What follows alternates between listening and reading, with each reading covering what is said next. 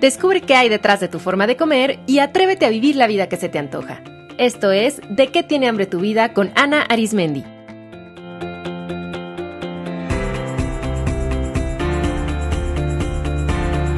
Este es el episodio 132, Aumenta la dulzura en tu vida.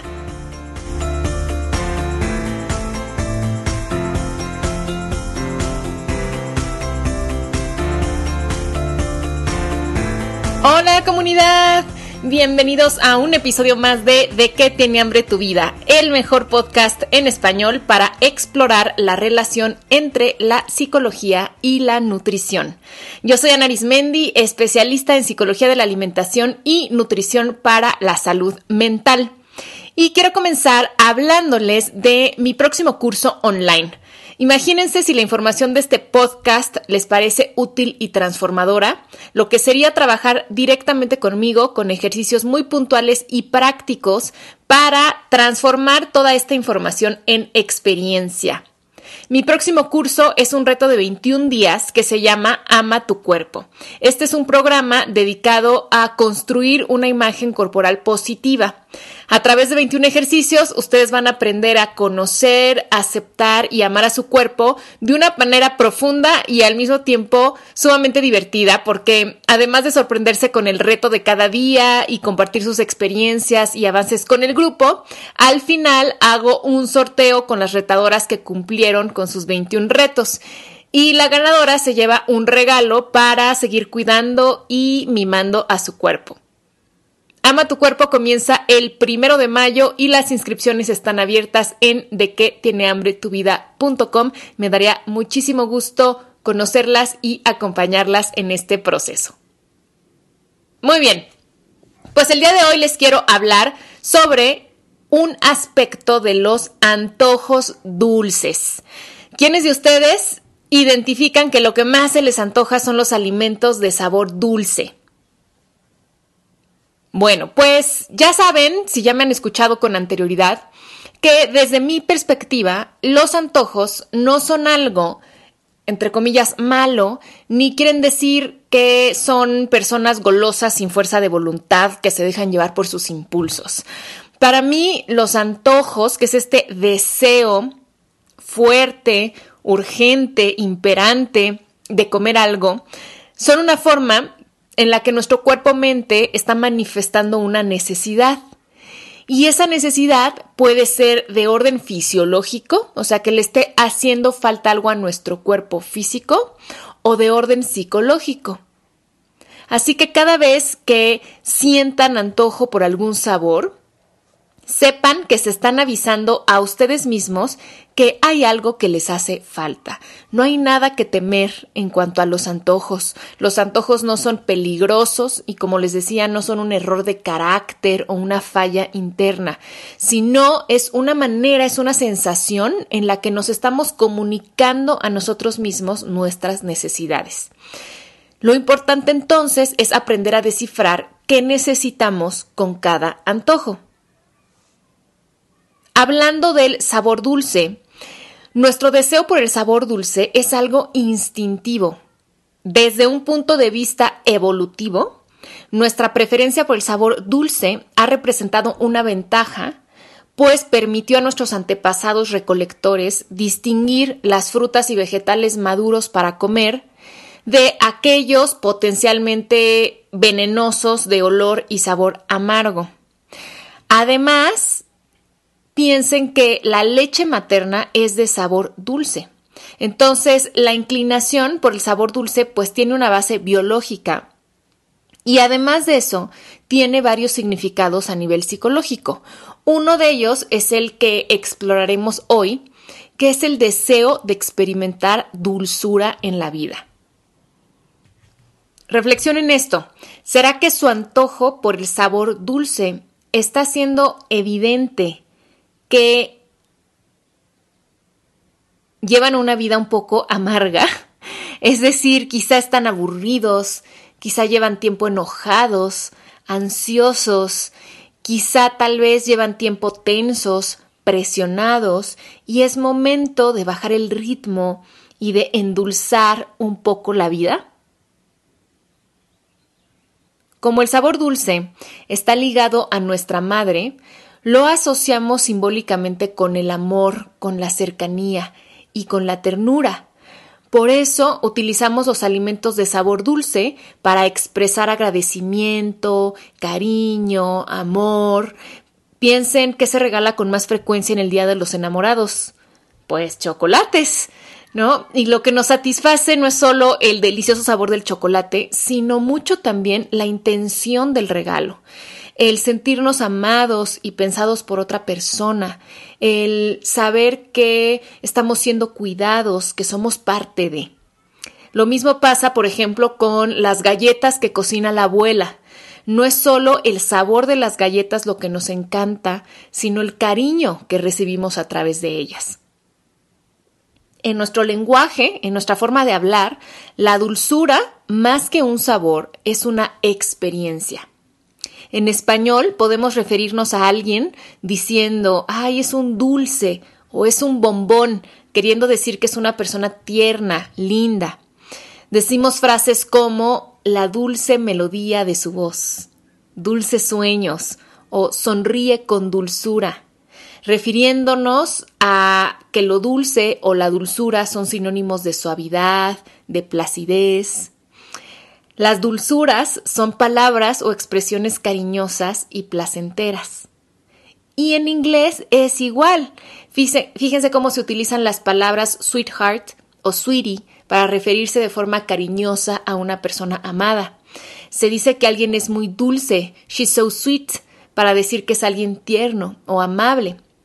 Entonces, incluso en nuestro lenguaje dejamos de manifiesto que lo dulce no, no, nada más se refiere a un sabor que percibimos con nuestro paladar, sino a una experiencia de sentir amor, de sentir cariño y de sentir ternura.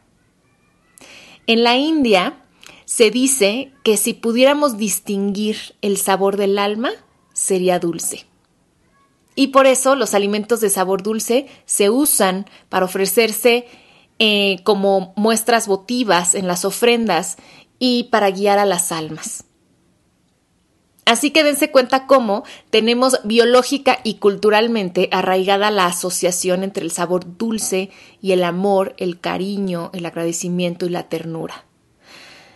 Sentir amor es una necesidad humana. El amor es un nutriente básico a nivel psicológico tal como los hidratos de carbono, las grasas y las proteínas son macronutrientes fundamentales para el funcionamiento de nuestro cuerpo físico.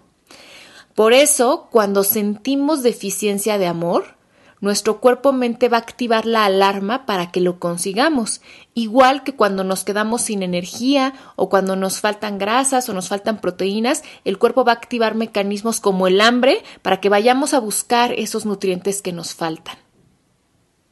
Evocar el sabor dulce es una manera en la que el cuerpo-mente nos está avisando que necesitamos amor.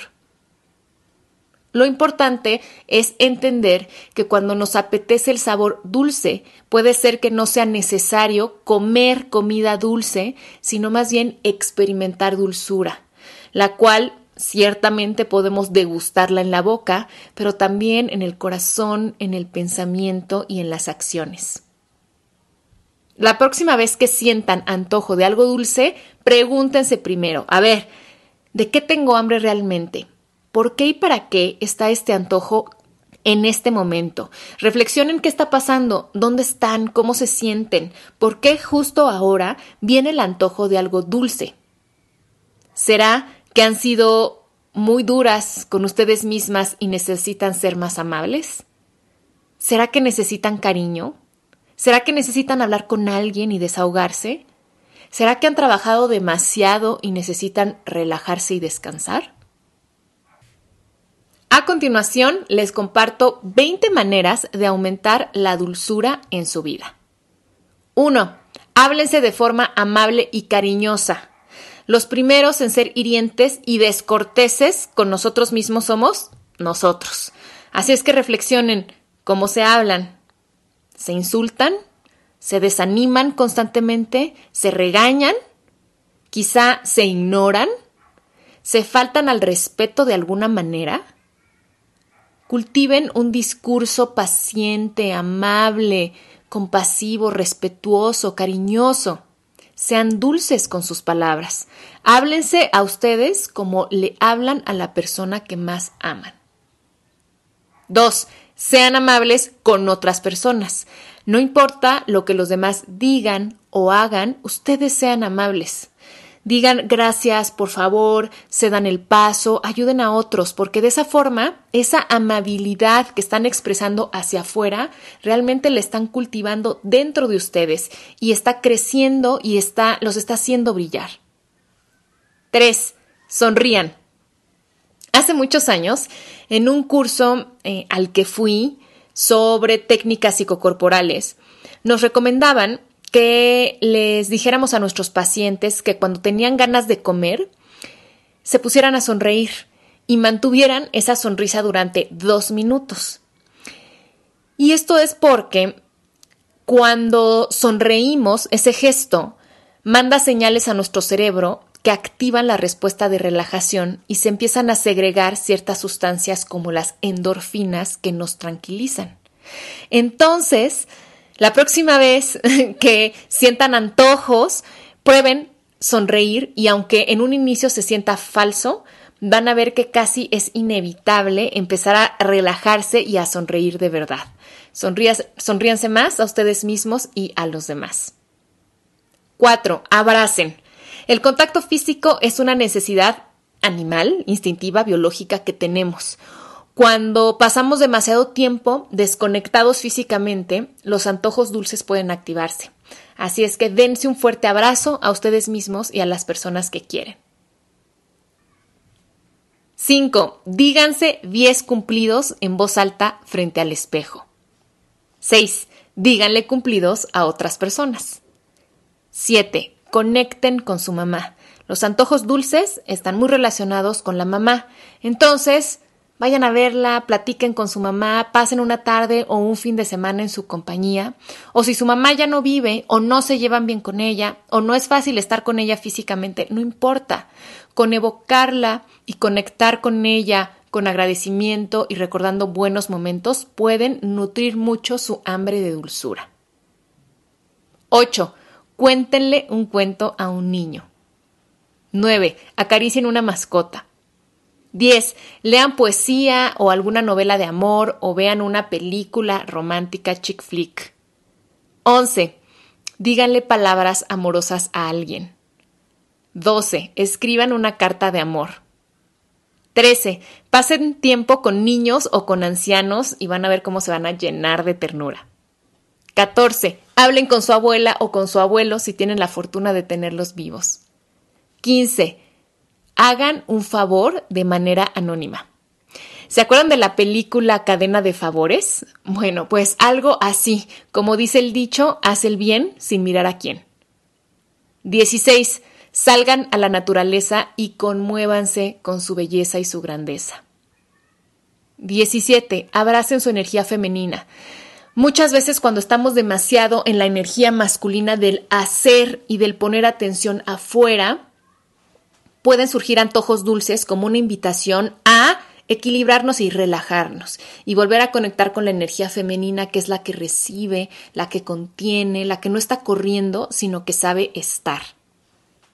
18. Hagan una meditación que es muy bonita en la que respiran profundo y visualizan a una persona por la que sientan mucho amor o mucha ternura o mucho agradecimiento y simplemente sigan cultivando esas emociones dentro de ustedes. Vean a esa persona y véanla cada vez a más detalle e imagínense que estén cerca y van a ver cómo va a aumentar esa frecuencia de esas emociones dentro de ustedes y eso nutre mucho. 19. Regálense flores. 20. Conecten con la belleza. Arreglen su casa, compren algo bonito para vestir, vean revistas de decoración, empápense de belleza, porque la belleza nos conecta también con la madre naturaleza, que es como nuestra gran madre. Y un bonus más, 21, coman algo dulce con atención plena. El hecho de aumentar la dulzura en su vida no quiere decir que se van a prohibir comer algo dulce. Recuerden que los antojos no son para reprimirse, son para escucharse, entenderse y honrarse. Entonces, si quieren comer algo dulce, adelante, háganlo, dense permiso de comer, pero háganlo con atención plena. Si quieren aprender cómo es esto de comer con atención plena, escuchen el episodio número 61 que se llama Cómo comer un postre. Muy bien, pues si quieren aprender más sobre el significado de los antojos, escuchen otros episodios que tengo al respecto, como el 19, donde les explico por qué se nos antoja el chocolate, el 29, donde hablo de los antojos premenstruales, el 93, donde explico por qué tenemos más antojos por las tardes que por las mañanas, y el 99, donde hablo del antojo de café. Como ven, todos los antojos tienen una explicación y lo más bonito es que cada antojo trae consigo un regalo. Observen sus antojos y descifrarán cómo vivir en plenitud.